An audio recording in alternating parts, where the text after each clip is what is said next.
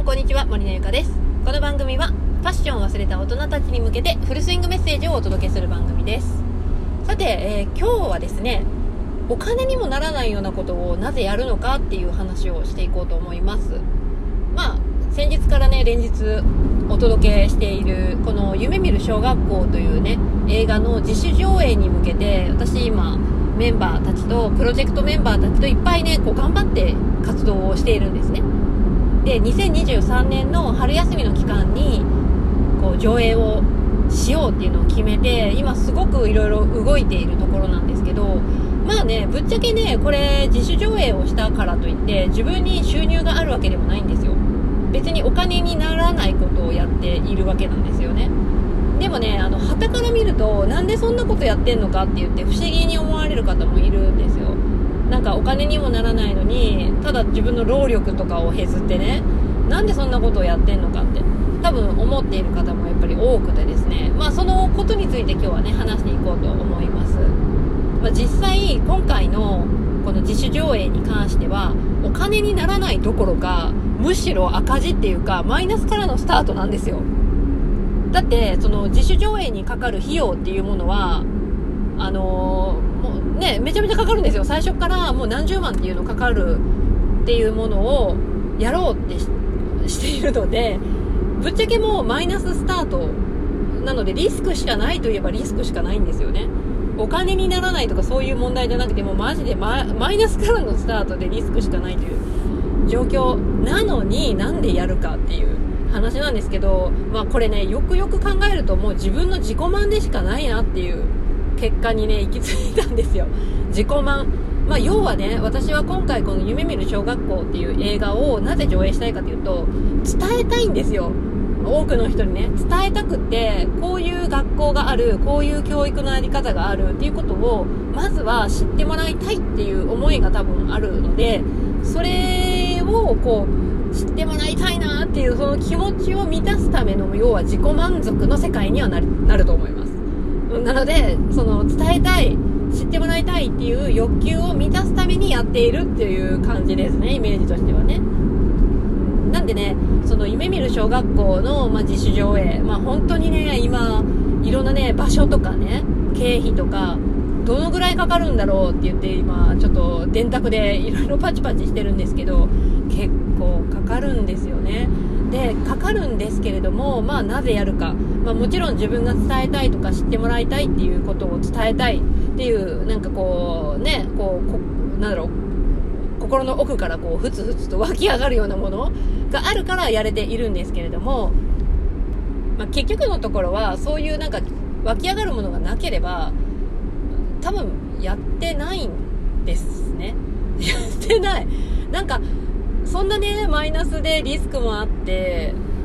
そんな、普通はやっぱりやらない。でも、やっぱなんでやるかっていうと、それ以上に、リスクとか、マイナスとかそういうの関係なく伝えたいことがある、みんなに知ってもらいたい、本当にこの、なんだろうね、この未来の小、未来の小学校じゃない、夢見る小学校っていう、このあり方っていうのは、本当にね、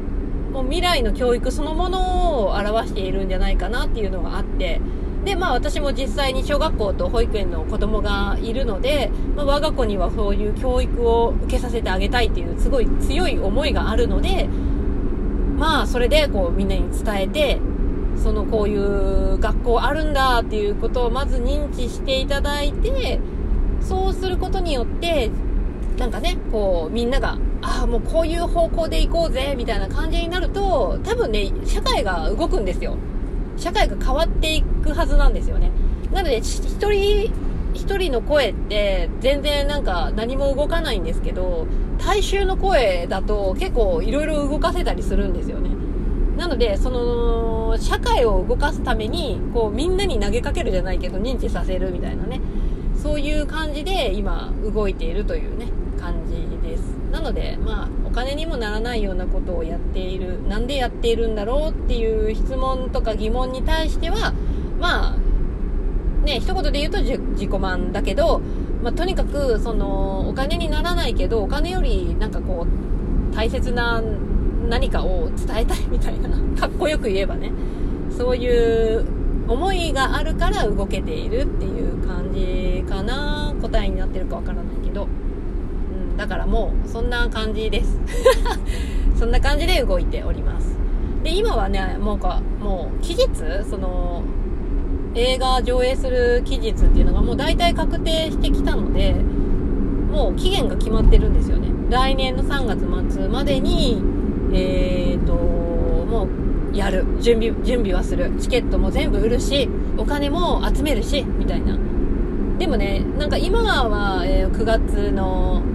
半ばなのでまだ半年先じゃんって思うかもしれないんですけどまあ準備はね結構考えるとあんまりねないんですよ。準備期間が。